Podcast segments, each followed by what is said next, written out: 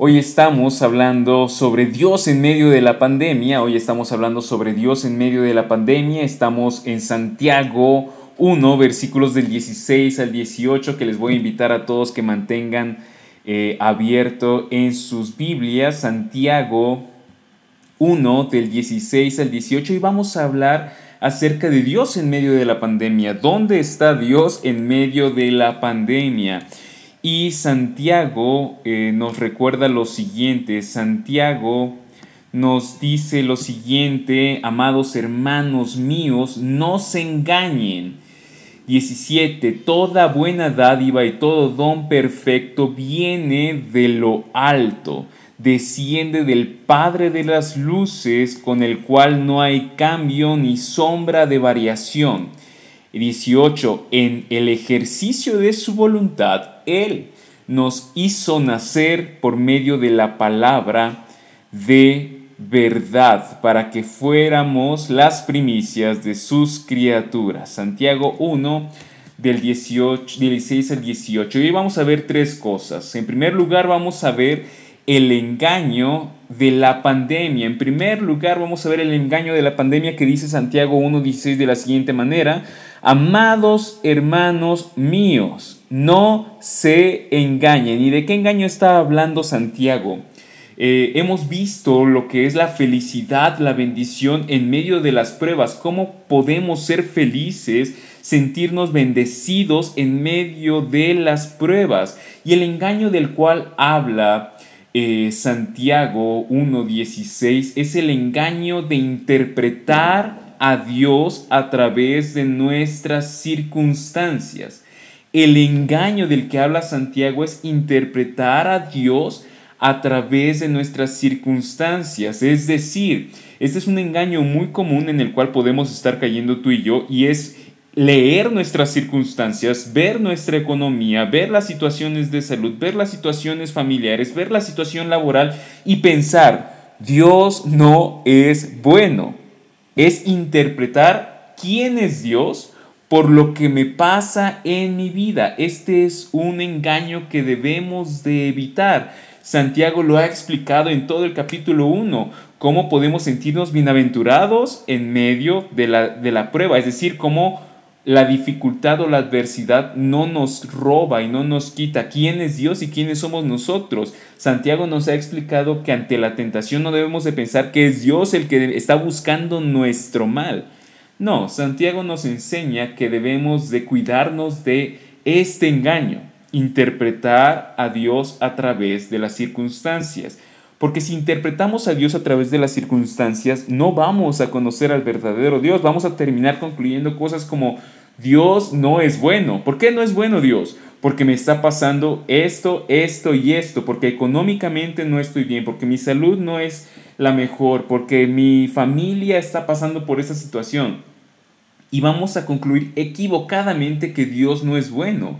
O vamos a decir, Dios no me ama. No es cierto, eso de que Dios nos ama es una gran mentira, porque si Dios me amara, no estaría pasando eh, eh, dificultades emocionales, tendría yo felicidad constante, tendría yo paz, no pasaría por insomnio, no me daría ansiedad, no me daría depresión. Y esto no es cierto, esto es un engaño, nos enseña Santiago terminaríamos diciendo cosas como Dios no me perdona, Dios no me ha perdonado, de seguro tiene algo todavía en mi contra, porque mira todo lo que me pasa. Si Dios ya me hubiera perdonado, no hubiera no estaría yo viviendo de esta manera. Si Dios ya me hubiera perdonado, no estaría yo sufriendo lo que estoy sufriendo.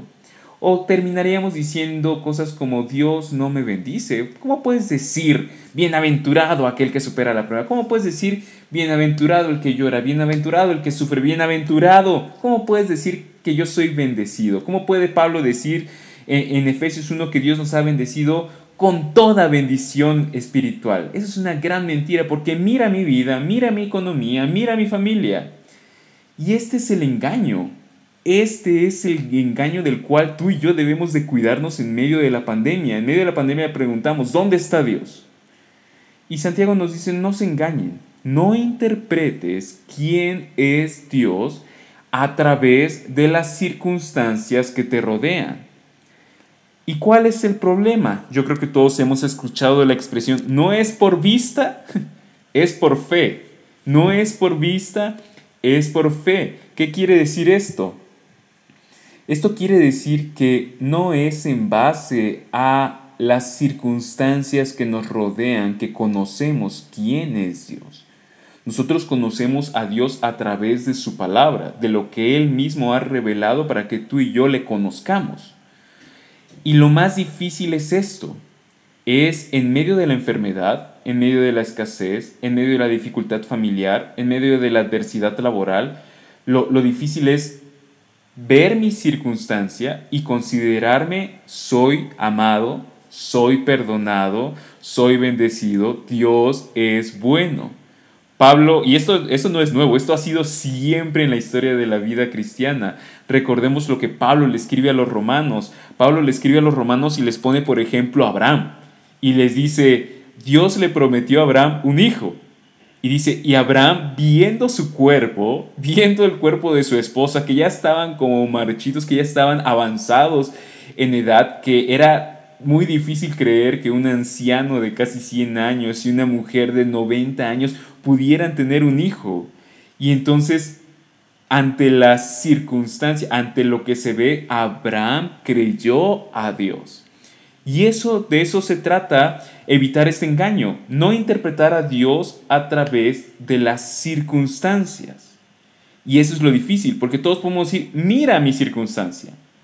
Es fácil eh, eh, es más eh, fácil creerle a mi cartera y decir, no, no soy amado, mira mi cartera, no soy amado, mira mi cuerpo, no soy amado, mira mi salud, no soy amado, mira mi familia. Y este es el engaño. En la prueba y en la tentación somos propensos a ser engañados, es decir, a dudar de la bondad de Dios. En medio de la pandemia, una de las grandes tentaciones que tú y yo enfrentamos, una de las grandes pruebas es esta es dudar de la bondad de Dios. Dios es bueno, sí, Él es bueno, bueno en gran manera, más allá de lo que las circunstancias de mi vida lo digan. Otro ejemplo es Job. Piensa en la vida de Job.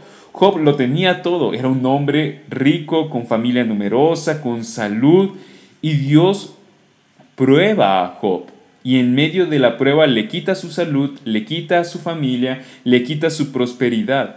Y en medio de la, de la prueba, la gran tentación de Job es expresada a través de la, palabra, la, boca de su esposa.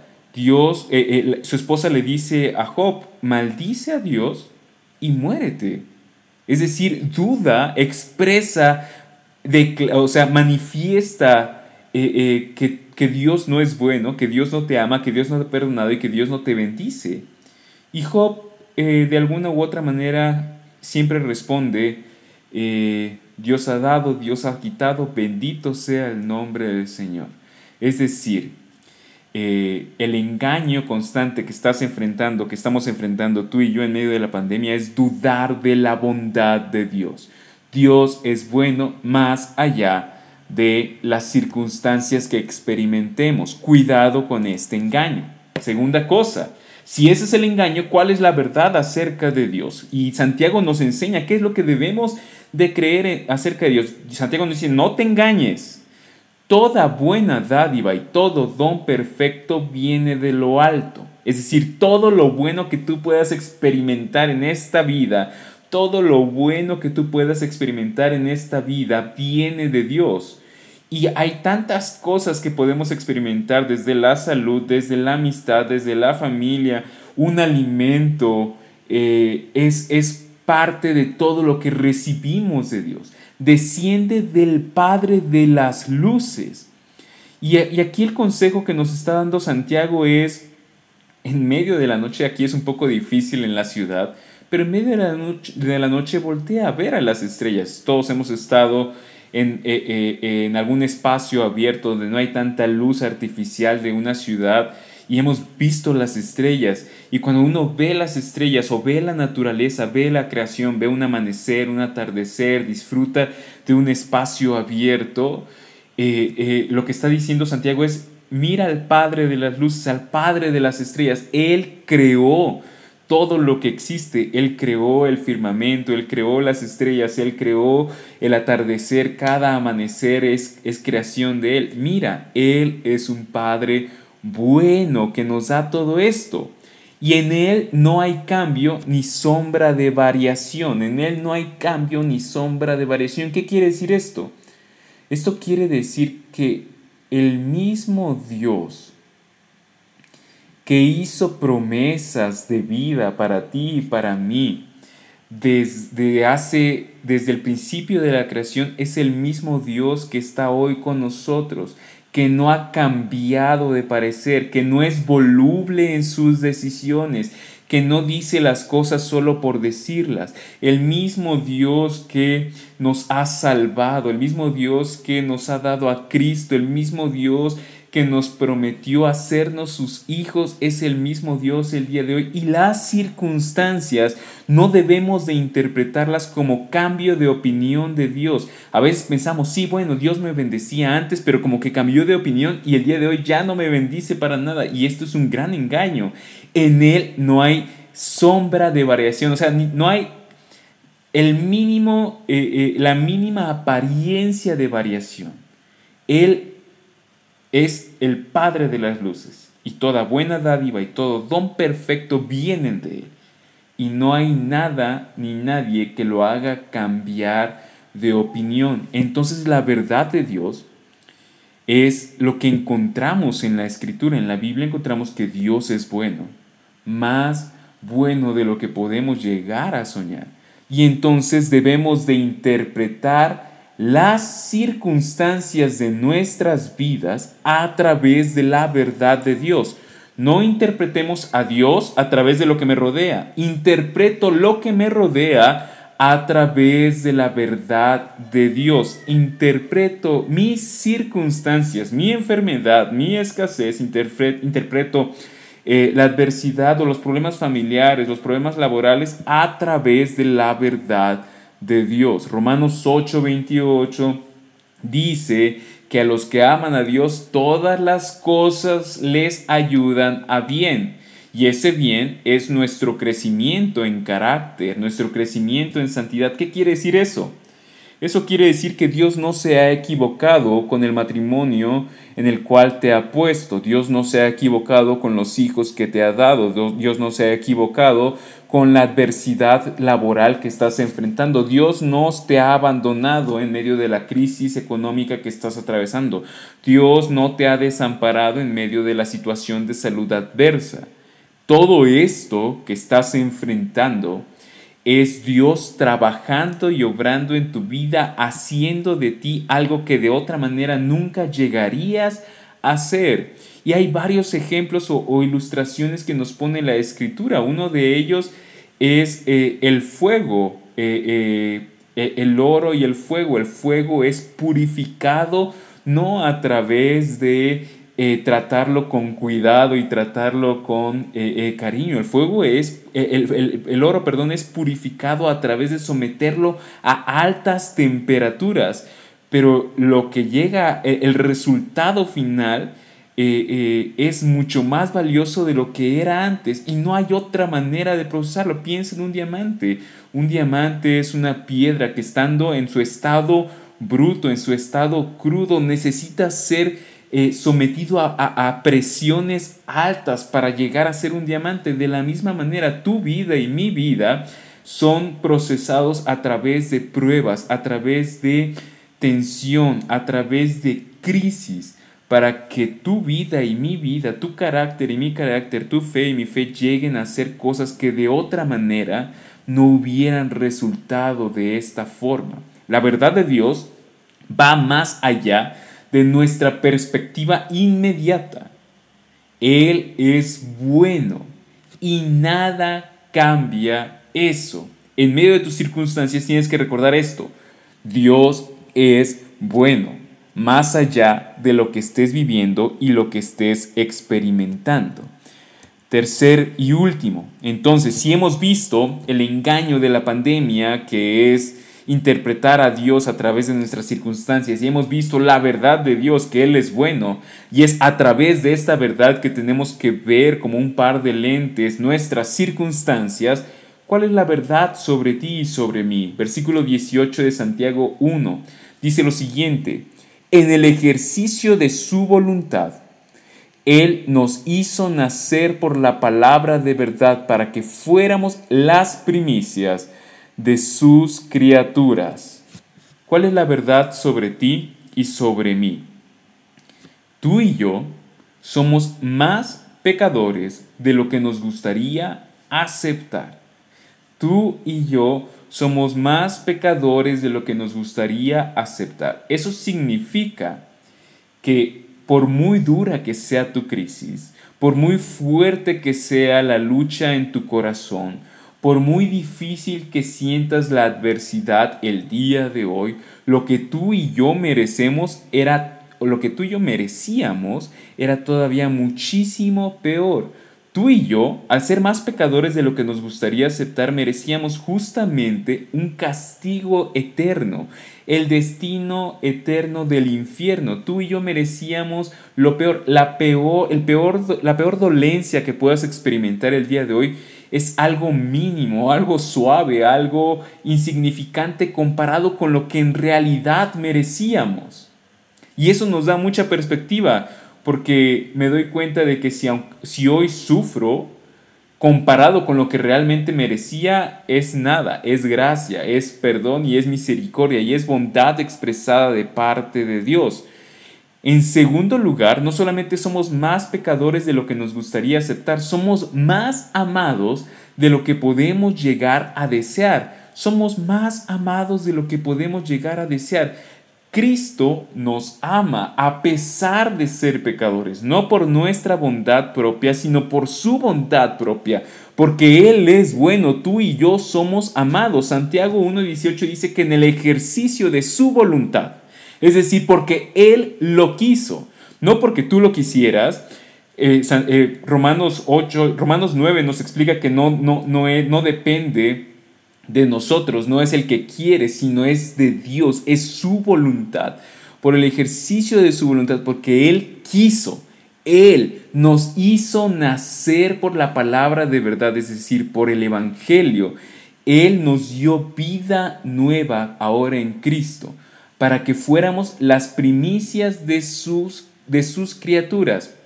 Somos más pecadores de lo que nos gustaría aceptar y si yo creo eso realmente, si yo creo que soy más pecador de lo que me gustaría aceptar, aún en medio de la crisis me doy cuenta de que esta crisis no es nada comparado con lo que realmente merecía, que esta crisis eh, eh, no que esta crisis inclusive es manifestación del amor de Dios, porque esta crisis no me va a destruir, no me va a, a, quitar lo que Cristo me ha dado, al contrario, Dios lo está utilizando para formarme que esta crisis no significa que yo no sea amado, porque ¿cómo puedo decirle a Dios, tú no me amas porque no tengo el recurso económico que yo quisiera, cuando veo a Cristo en la cruz muriendo por mí? ¿Cómo puedo decirle a Dios, tú no me amas porque no me diste el matrimonio que yo quería, cuando veo a Cristo dándome vida eterna, un destino glorioso y perfecto? ¿Cómo puedo decirle a Dios,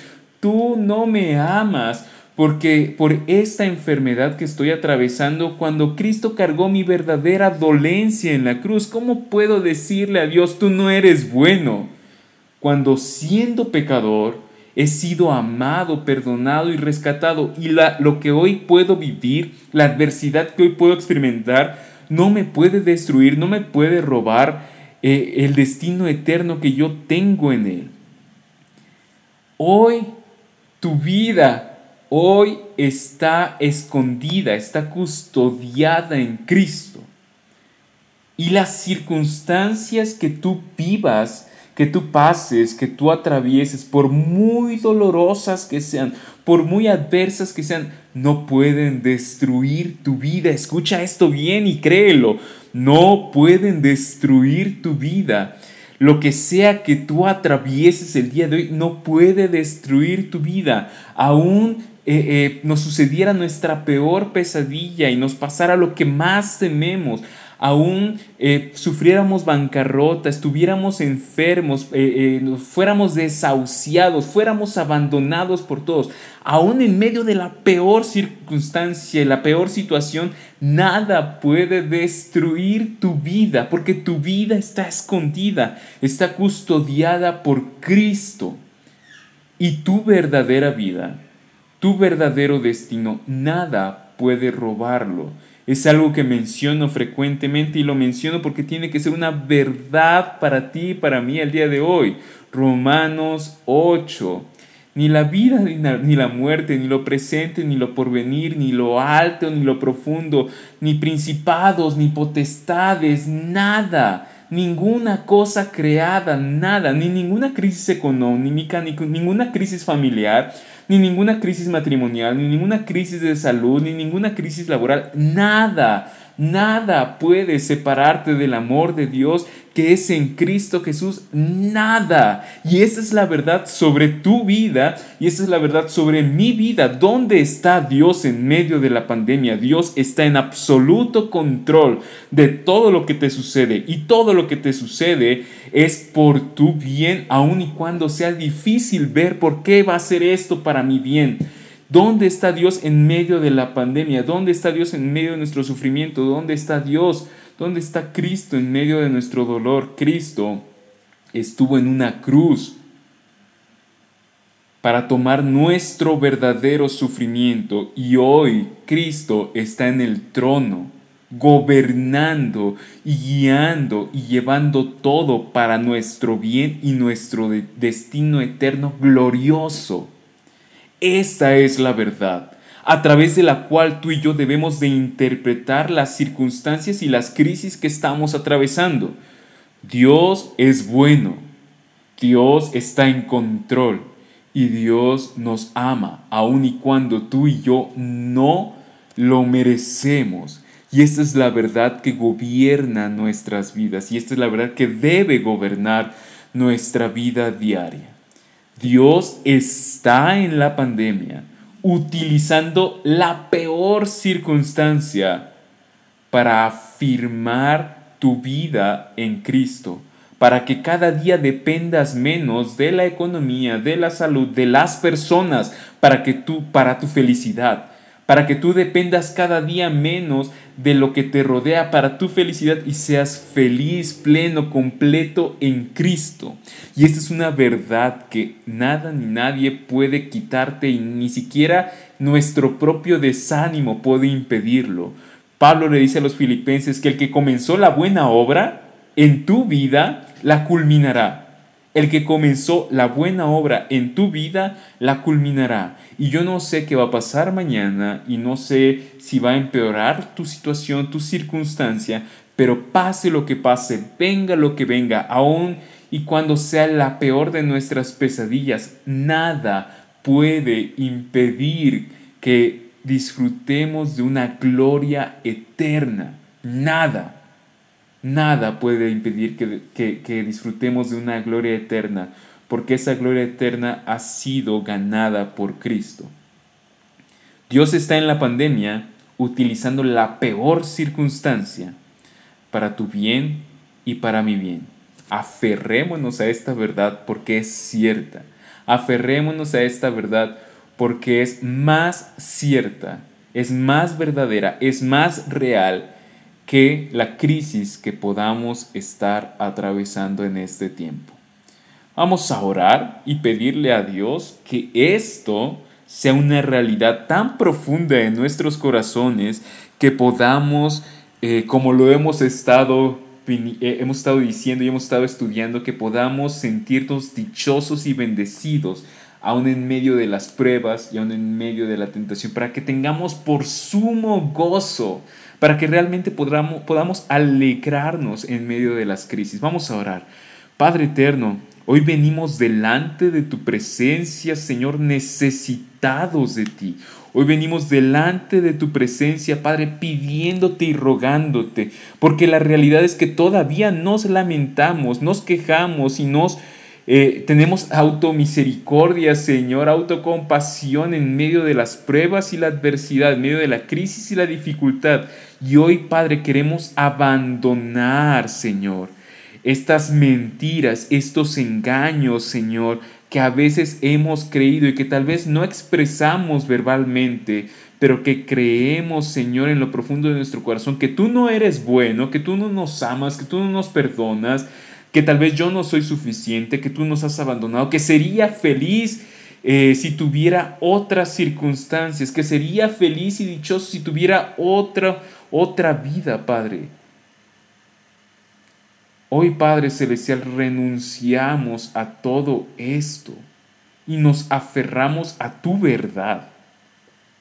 Nos aferramos, Señor, a tu verdad que siendo grandes pecadores nos has amado, que siendo enemigos nos has perdonado y nos has adoptado como hijos, que siendo personas dignas de ser arrojadas al infierno, tú nos has amado, Señor, a tal punto y a tal grado que tú mismo, que Cristo en la cruz pagó por nosotros para que tengamos un destino glorioso y eterno, para sentirnos los más dichosos, los más felices, porque nada ni nadie puede robarnos, Padre Celestial, el gozo y la alegría de saber que siendo pecadores somos amados. Hoy, Padre Celestial, venimos ante tu presencia, Señor, para pedirte que esta verdad, Señor, que tú has revelado en la Escritura, sea una firme convicción en mi vida que toda buena dádiva, que todo don perfecto viene de ti, que tú eres el Padre de las luces, de las estrellas, del sol, de la luna, y que en ti no hay sombra de variación, que tu amor no puede ser movido ni por mi maldad, ni por mi pecado, ni por mi falta de fe, ni por mi desánimo, ni por las circunstancias, Señor, que me rodean. Hoy Padre Celestial queremos pedirte que tú fortalezcas nuestras vidas, que bendiga Señor nuestra vida y que nos permitas tener una fe inamovible, una fe firme y creciente, una fe Señor, una seguridad y certeza de tu amor, de tu perdón, de tu gracia. Llénanos Padre Celestial de ti.